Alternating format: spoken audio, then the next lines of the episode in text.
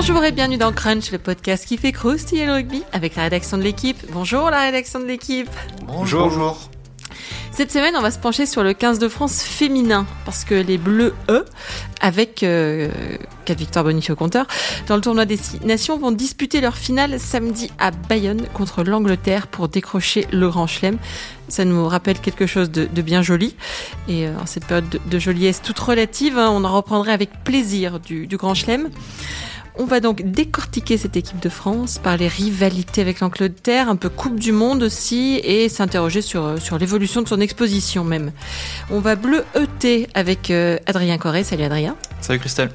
Yann Sternis, salut Yann. Salut Christelle. Et Clément Dossin. Salut Clem. Salut Cricri. Vous connaissez le programme, on peut y aller. Flexion liée jeu.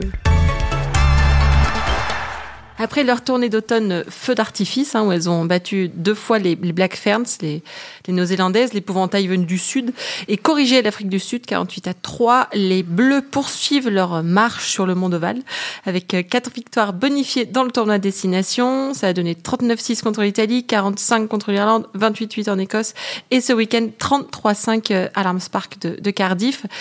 Euh, Yann, cette équipe de, de France, elle, elle, plaisante pas trop, en fait. Hein. Elle, elle, marque, mmh. elle prend pas d'essai. Euh... Elle rigole pas. Le problème, c'est que les Anglaises rigolent encore moins. sur, sur ce qu'elles ont montré euh, en attendant l'Angleterre euh... D'un point de vue comptable, c'est très positif. Il n'y a que des victoires bonifiées. Donc, euh, donc l'idée était d'arriver euh, sur cette dernière journée avec le même nombre de points que les Anglaises et, et de s'offrir une finale. C'est réalisé. L'autre point positif, c'est qu'il y a eu euh, sur le, premier bloc du tournoi, c'est-à-dire sur les trois premiers matchs, beaucoup de rotation. Donc on a vu beaucoup de jeunes jouer, beaucoup de nouvelles expérimentations et qu'on a, on a réussi à, leur donner du temps de jeu tout en, tout en prenant 5 points à chaque fois. Après, euh, sur le, le, contenu euh, final, il y, a eu, il y a eu quand même pas mal de déchets, pas mal d'inconstances et, tout n'a pas été rassurant. Dans les, euh, dans les points forts, c'est quoi? C'est leur, leur, facilité à marquer, justement? C'est euh...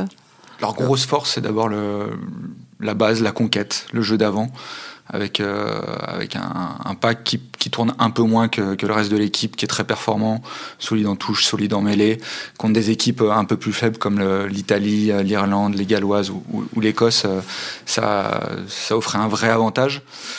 Pour le, pour le reste, euh, il y a eu quand même beaucoup de déchets dans, dans le jeu de ligne. Euh, ouais, c'est vraiment le, jeu d'avant qui était le, la grosse force de cette équipe et qui le sera aussi contre, contre les, Anglaises. En fait, Yann y parle d'inconstance. Ce qui est un peu frustrant quand on regarde cette équipe de France féminine, c'est que on la voit bah, comme comme vendredi dernier contre l'Écosse, être capable de contre le Galles, être capable de marquer euh, quatre essais en une mi-temps, euh, de voilà, de, surclasser vraiment son adversaire pendant des périodes du match, et après pas dire de disparaître, mais de voilà de tomber dans le dans près, de se mettre un petit peu au niveau de, de l'équipe qu'elle rencontre. Euh, exactement ce que les Anglaises eux ne font pas quoi. Les Anglaises, euh, si elles peuvent en mettre 50, elles en mettent 50. Si elles peuvent en mettre 70, elles en mettent 70. Elles ont elles ont vraiment mis euh, des roustes euh, énormes à, aux autres équipes. Et hum, du coup, c'est vrai que c'est un petit peu euh, à l'instant T, bon, on en reparlera après, mais on, on se dit qu'on est quand même euh, que l'équipe de France féminine est loin de, de l'Angleterre. Euh, en gros, c'est du simple au double, quoi. Euh, elles, ont marqué, elles ont marqué deux fois plus de points que, que l'équipe de France, les Anglaises. Euh, mais bon, on, on, verra ce que ça donne, ce que ça donne samedi, quoi. Mais c'est vrai qu'il y, y, y a, un côté, un, je sais pas, un petit bout d'inachevé quand, quand, on voit les matchs de l'équipe de France. Yann soulignait la qualité de la conquête des Bleus. C'est vrai que ça a été le gros point fort de l'équipe depuis le début du tournoi. Et il y a eu peut-être un autre point fort, ça a été la, la défense parce que depuis le début euh, de la compétition, on voit que les Françaises encaissent très très peu de points, euh, sont globalement euh, assez disciplinées dans leur camp, n'ont encaissé que trois essais depuis le début de la compétition. Et, mais les Anglaises deux. Mais exactement, c'est ça. C'est qu'en fait, l'équipe de France fait les choses plutôt bien, mais l'Angleterre deux fois mieux. Et c'est pour ça qu'en fait, cette défense, notamment qui réussit pour l'instant, sera vraiment véritablement testée ce week-end à Bayonne contre l'Angleterre. Après, quand même, euh, ce que je dis là, c'est vraiment pas pour dévaloriser les, les, les, performances des Françaises, mais on voit qu'il voilà, y, a, y a un tournoi à deux vitesses. Il mm. euh, y a la France, l'Angleterre et le reste du monde, et que du coup, jusqu'à présent, voilà, on essaye de le faire là, de tirer des enseignements, mais c'est difficile parce que l'adversité était quand même euh, limité, quoi. Euh, parfois très faible, parfois juste limité. Et autant l'Irlande, il y a encore 4, 5 ans, 6 ans, était un adversaire intéressant, et c'est plus le cas aujourd'hui. Et ou alors c'est parce que la France et l'Angleterre ont tellement progressé, je sais pas, mais en tout cas, voilà, il y a, y a, un trop grand fossé entre les, les, les deux nations principales et, le, et les autres que c'est compliqué de, de, se situer, quoi. D'où le fait qu'on ait autant d'expérimentation. Oui, on savait qu'on avait plusieurs matchs. Euh, pour vraiment, pour vraiment se tester avant d'affronter l'Angleterre. Et on a, on a testé vraiment beaucoup, beaucoup de joueurs. Je crois qu'il y, a 27 joueuses différentes qui ont, été titularisées juste sur les trois premiers matchs. Mm. Donc ça dit quand même quelque chose de, la rotation. Ça, c'est hyper positif pour le coup, effectivement. Oui, parce qu'il y a, il y a beaucoup de jeunes joueuses, justement, aussi. On, on a vu depuis euh, une dizaine d'années hein, une explosion un peu du nombre de licenciés. Euh. Du coup, ça permet à, des jeunes, euh, des jeunes d'arriver, des, des bonnes joueuses. Tout à fait. il y a plein de jeunes d'ailleurs. Il y a beaucoup de jeunes qui arrivent. Tu disais d'ailleurs, c'était quoi sur le premier match Il y avait 20, 20 sélections en moyenne, non?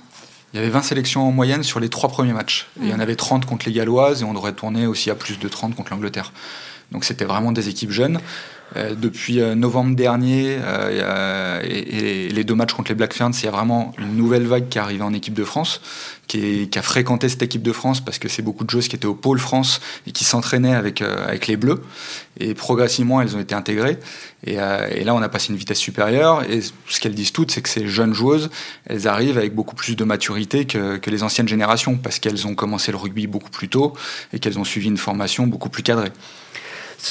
En fait, ce, que je trouve intéressant et remarquable dans la gestion de ce début de tournoi, c'est la, poursuite de deux objectifs en fait. À la fois remporter le tournoi, donc ne pas, ne pas, ne pas galvauder euh, ces matchs-là et comme le disait Yann, euh, faire le carton plein au niveau des points pour espérer arriver euh, sur une finale contre l'Angleterre, ce qui sera le cas samedi.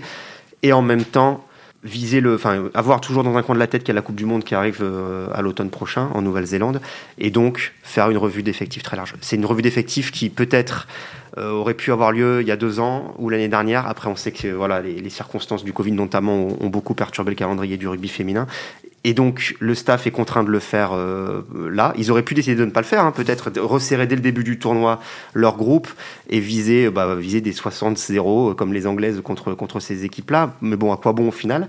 Euh, Et là, donc, ils le font avec l'idée bah, de, voilà, de créer une, une, émulation en interne, de, de faire jouer la, la, concurrence au maximum en vue de la Coupe du Monde. Et pour le coup, à l'instant T, cet objectif-là, il est, enfin, ce double objectif-là est, est, parfaitement atteint. Quoi. Et cette émulation, pour l'instant, elle fonctionne D'autant plus qu'en fait, les, joueuses, les jeunes joueuses qui ont, qui ont leur chance euh, assument vraiment leurs responsabilités et même prennent la place de certaines, de certaines leaders.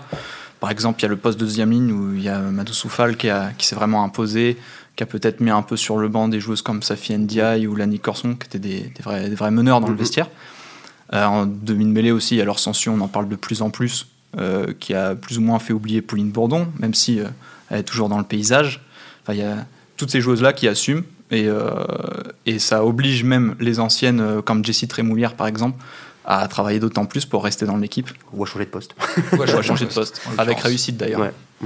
Oui, parce qu'on rappelle que Jessie Trémoulière, qui était à l'arrière, joue euh, à l'ouverture.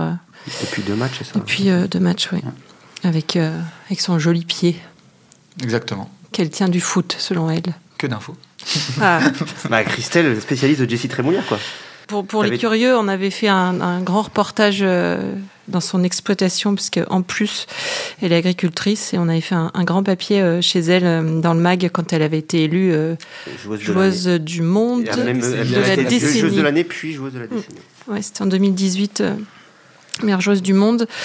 Euh, bah justement, des joueuses là, qui, sont sorties un peu du lot, pour euh, utiliser une expression euh, un peu récente. Depuis le début du tournoi, il y a une joueuse qui est systématiquement titulaire, même au milieu de cette rotation constante, c'est Gaëlle Hermel, la capitaine, qui est troisième ligne, qui a, un travail plutôt de l'ombre, mais qui le fait très très bien, qui est à la fois la meneuse et une énorme plaqueuse, qui finit souvent à, 15 plaquages réussis par match, et qui est une joueuse de base. je dirais aussi qu'il y a Laure Sensus, même si euh, depuis depuis 2-3 ans, elle était vraiment en concurrence avec Pauline Bourdon pour le poste de numéro 9. Ouais.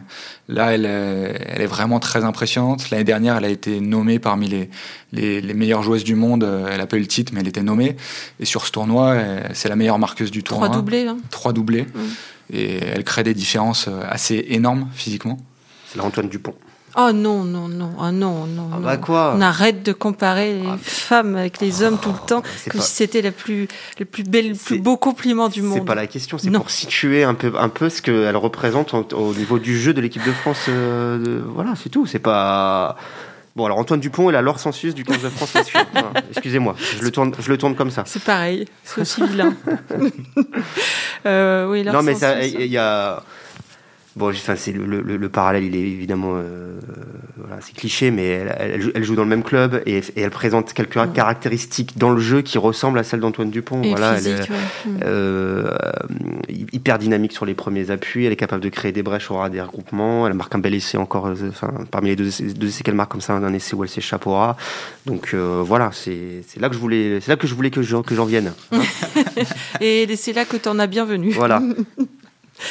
Euh, leur sensus, euh, d'autres joueuses qui vous ont un Ouais, peu on- tapé dans l'œil ou- On pensait à Caroline Drouin, Adrien va peut-être en parler. Oui, bah Caroline Drouin, euh, elle joue actuellement à Rennes et elle joue euh, au poste de demi d'ouverture. Et en fait, c'était un poste qui était assez, euh, assez pas bancal, mais où il y, a- il y avait pas vraiment de joueuses qui s'imposaient ces dernières saisons. Et euh, depuis euh, le début de la saison, là, elle a vraiment pris le poste. Alors actuellement, elle est blessée au genou. Elle va peut-être revenir, si je me trompe pas, A priori, ouais. a priori à Bayonne. Euh, mais en tout cas, elle a clairement pris le lead sur ce poste-là, grâce à sa capacité à, à, à orchestrer le jeu de l'équipe de France et aussi son, la qualité de son jeu au pied de déplacement, qui est un peu le parent, le parent pauvre de, de l'équipe de France de rugby féminin et plus globalement du rugby féminin. Yann avait fait un très bon papier là-dessus d'ailleurs en début d'année sur le, les progrès euh, Du réalisés ouais, dans- par le jeu au pied de, de l'équipe de France. Et c'est vrai que Drouin en est euh, une des artisans. Elle est blessée pour. euh, Au genou, mais elle, elle devrait revenir. Elle devrait revenir là. Du coup, ça va rebouger l'ouverture, euh, l'arrière. Si elle est prête, ce sera elle l'ou- l'ouvreuse et Jessie Trémoulière repartirait sur le banc.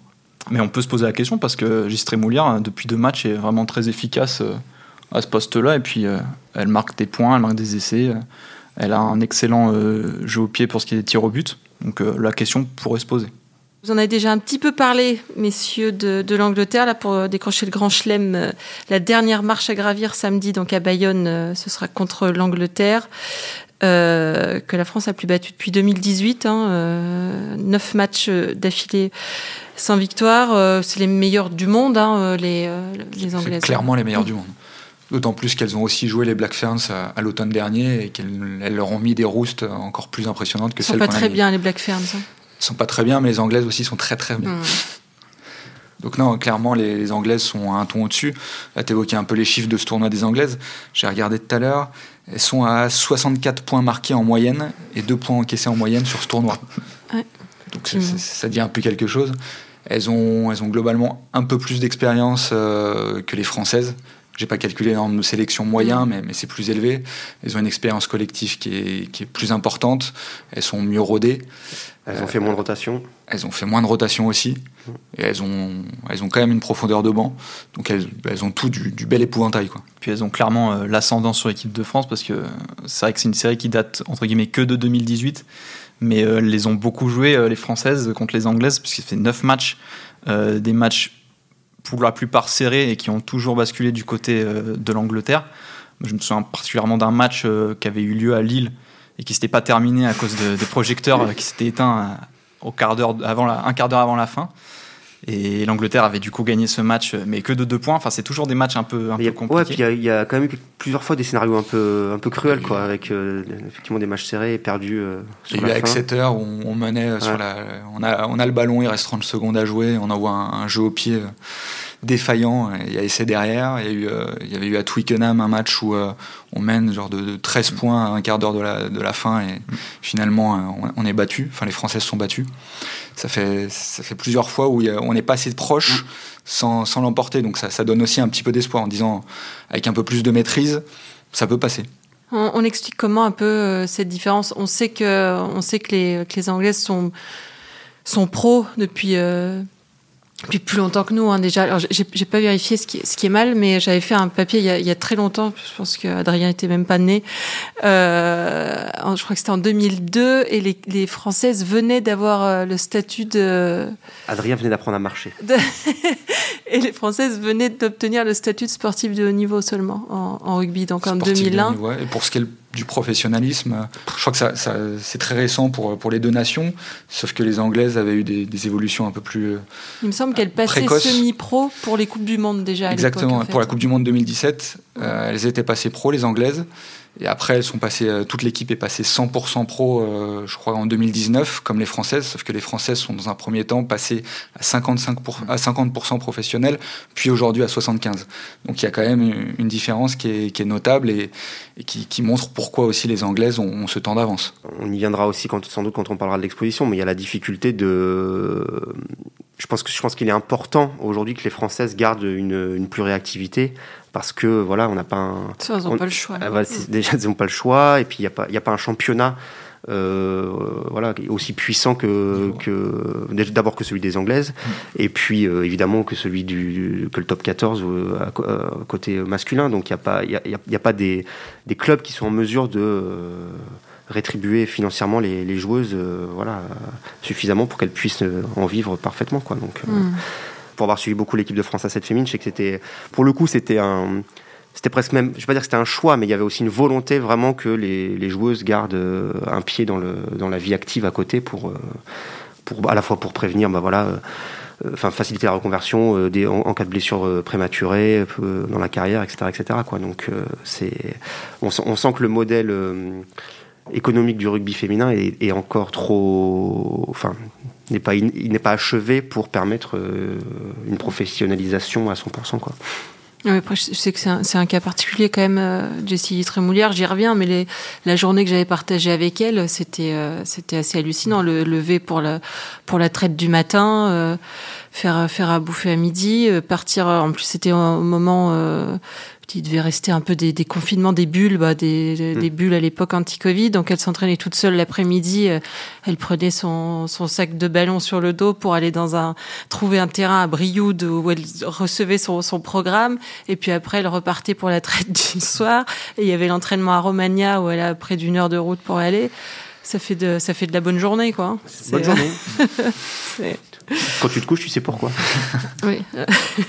Puis il te reste 3 heures avant de, de te lever. Voilà. Donc, et elle d'ailleurs sur sur ces on parlait des doubles contrats, je sais pas si on en parlait là ou, ou tout à l'heure mais elle elle disait elle qui avait un double contrat à 7 et à 15, elle disait que ça commençait à la à, à la forcer euh, quand même cette euh, double casquette quoi. Bah c'est quelque Yann tu le disais, c'est quelque chose qui il n'y a plus beaucoup de joueuses qui sont concernées par ouais. ça. Quoi. De, de, déjà, de fait, il y a toutes les, les, deux équipes ont un objectif majeur cette année, c'est une Coupe du Monde, et elles ont lieu quasiment en même temps. La Coupe ouais. du Monde de rugby à 7, c'est en septembre. Une les fille comme euh, Caroline Drouin, qui était, euh, qui était médaillée olympique à, à Tokyo l'année dernière à 7, a choisi cette année de se consacrer à 15. Et on verra si après elle reviendra à, un double projet, mmh. mais pour l'instant, elle s'est dit cette année, je me consacre purement et simplement à la Coupe du Monde. Après, une, une Chloé Jacquet, elle n'a pas encore fait le le choix de la Coupe du Monde à 15. Dans sa tête, il y a, il y a les deux restent, les deux ouais. restent possibles. Je suis pas sûr que les staffs la laissent, la laissent enchaîner les deux. On sent que les passerelles sont. Enfin, est-ce que c'est conjoncturel parce qu'il y a les deux Coupes du Monde la même année? Je sais pas, mais on sent que les passerelles entre les deux disciplines sont un peu moins euh, voilà, empruntées qu'elles mmh. elles ont pu l'être par le passé. Par le passé, on avait quand même plus de joueuses qui faisaient le, les, les allers-retours 7 et 15. Quoi. Puis il y a des joueuses qui ont fait des choix. Marjorie Mariance, ouais. par exemple, avait mmh. arrêté le 7 pour se consacrer au 15. Mmh. Donc, euh, ouais, avec le choc des calendriers, ça, ça conduit parfois à, à, être contraint de faire des choix. Non, et puis ce qui, ce qui, ce qu'on a quand même fini par constater, euh, enfin, quand je dis fini par constater, on l'a constaté depuis un moment déjà, mais chez les garçons, c'est que ça, ça c'est, je fais, je fais un pas de côté, mais ce sont quand même deux disciplines. Oui, c'est le même sport, mais ce sont deux disciplines complètement différentes dans la préparation physique notamment. Et euh, voilà, et les, les transfuges du 15 vers le 7 chez les hommes, on a parfois, on en a vu les limites euh, assez souvent, et, euh, et donc il n'y a pas de raison que, que, maintenant que ces deux disciplines progressent aussi énormément chez les filles, et eh bien cette, euh, cette incompatibilité entre le 7 et le 15 se retrouve aussi chez les filles. Quoi. Mm. Donc c'est, enfin, c'est, c'est, c'est difficile de se préparer pour les, pour les, pour les deux sports. Quoi. En, en, matière d'exposition, justement, on, on l'évoquait aussi euh, tout à l'heure, samedi, le match euh, des, des, Bleus sera diffusé à 15h15 sur France 2. Exposition de 15 de France, il a, il a, il a beaucoup évolué, euh, Clément? Euh, Oui, il a, il a beaucoup évolué. Euh, je, je, enfin, je pense qu'il y a, je pense qu'il y a le tournant de la Coupe du Monde 2014 euh, en France, qui est un moment, euh, en tout cas, je parle d'un point de vue franco-français, hein, mais qui est un moment un peu charnière euh, dans le, comment dire, dans l'impact de du rugby féminin, parce que, ouais, je vais même si c'est pas un moment très glorieux pour nous à l'équipe, je vais, le, je vais le raconter, mais euh, nous, le, la Coupe du Monde 2014 en France, donc qui avait lieu de mémoire en plein été, je crois que c'était vraiment au mois d'août, euh, donc un, moment très creux de l'actualité sportive et un moment très creux des rédactions euh, sportives. Enfin, euh, voilà, c'est un moment où les gens prennent leurs vacances. Et nous, cette Coupe du Monde-là, je m'en souviens, euh, c'était un stagiaire qui l'a suivi au début. C'est pour vous donner une idée euh, bah, du, du, peu d'intérêt, disons-le, hein, que qu'on avait décidé, ou pas décidé, donc de, consacrer à, cet événement. Et puis euh, chemin faisant, d'abord par les bons résultats de l'équipe de France, et puis effectivement les, audiences euh, assez fortes qu'avait fait le, le, 15 de France cet été-là, il y avait peu de peu d'actualité sportive en face aussi, il faut le dire. Et euh, on s'était dit non mais non, on fait n'importe quoi. Donc on avait, euh, on avait euh, bah, remissionné un journaliste titulaire sur le, voilà, sur la fin du parcours des Bleus.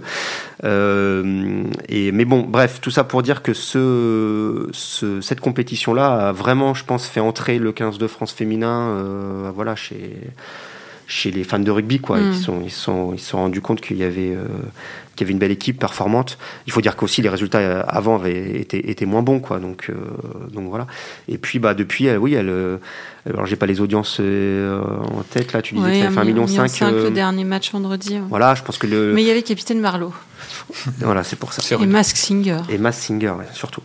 Euh, mais on peut s'attendre effectivement samedi prochain, en, en plein après-midi sur France 2, à une belle audience.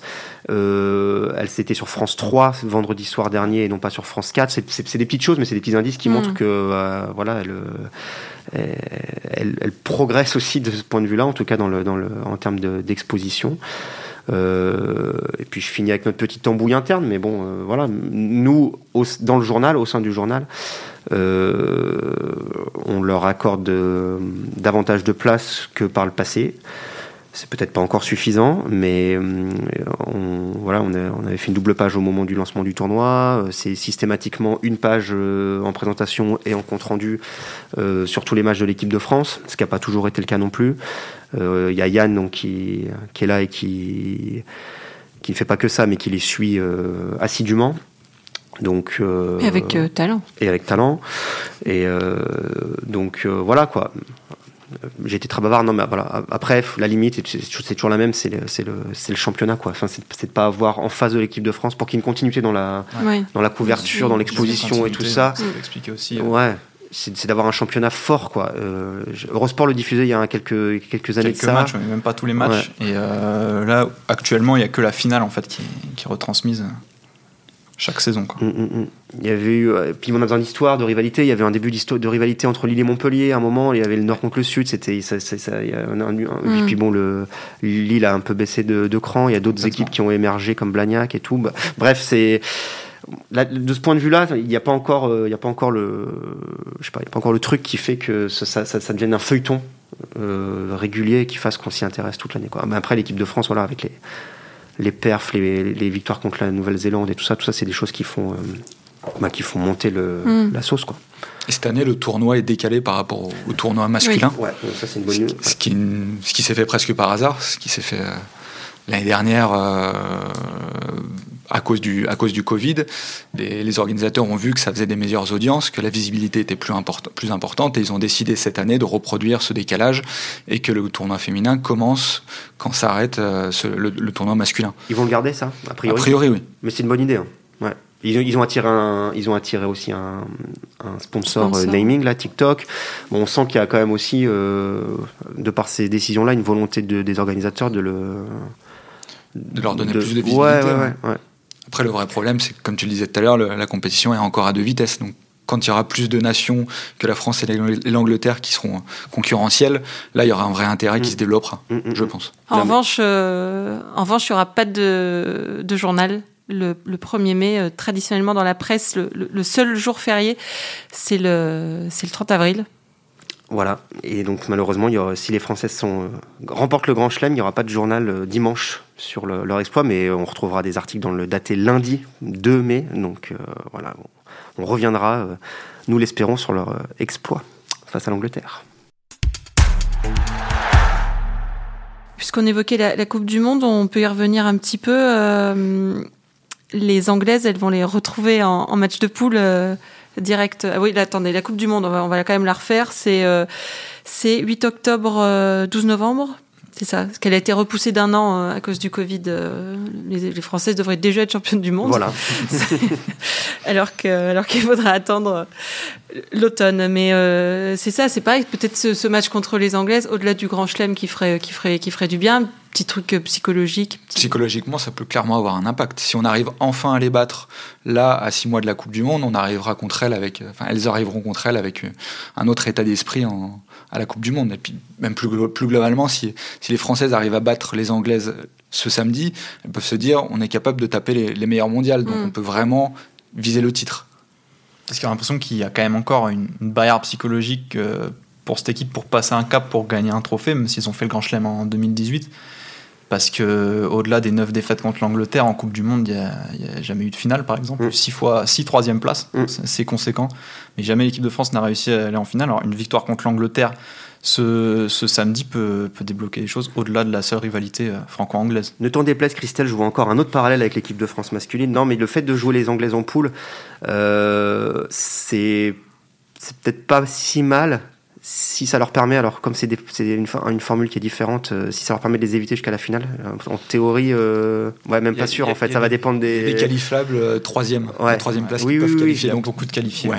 Non, mais est-ce que ça les met forcément, si elles font 1 et 2, est-ce que ça les met forcément de, dans une côté, enfin de chacune d'un côté du tableau? C'est ça ma question. Mais, euh, mais bon, si ça, si ça peut leur permettre de les éviter jusqu'à la finale, c'est pas, pas mal. Et de passer enfin cet écueil des demi, quoi.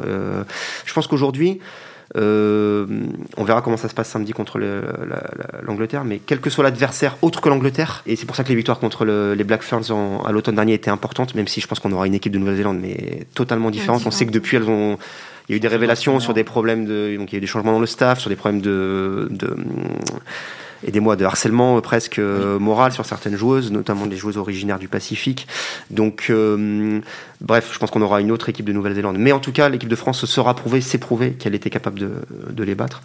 Et, et donc, ce- pour faire sauter ce, effectivement ce verrou de la demi-finale là, qu'évoquait Adrien, voilà, si quel que soit l'adversaire, en fait, elles sont capables de le faire, quoi. Donc, euh, c'est- quand même assez, euh, assez prometteur pour, le, pour cette Coupe du Monde. Peuvent être championnes du monde. On peut- Ah oui, oui, on tout à fait. Même si elles perdent samedi. hein. Elles peuvent être championnes du monde dans six mois quand même. Elles postuleront de toute façon. On peut avoir une, non mais ça peut être une année de dingue pour le rugby féminin quoi. Les, les Françaises à 7 peuvent être championnes du monde euh, en, en septembre euh, au Cap et les Françaises à 15 l'être aussi euh, deux mois plus tard en, en Nouvelle-Zélande quoi. Donc euh, c'est pas c'est pas à exclure. Mais on va rester sur cette euh, note optimiste. Messieurs, merci beaucoup. C'était Crunch, une émission de la rédaction de l'équipe. Aujourd'hui, j'étais avec Clément Dossin, Yann Sternis, Adrien Corré. Merci à Antoine Bourlon à la réalisation, à l'édition. Retrouvez-nous sur l'équipe.fr, les applis de podcast. N'hésitez pas à réagir, laissez des commentaires et mettez-nous des étoiles quand il y en a. Et on débriefe le France-Angleterre féminin la semaine prochaine. Et comme le dit Clément, nous débriefons la semaine prochaine. Donc à la semaine prochaine.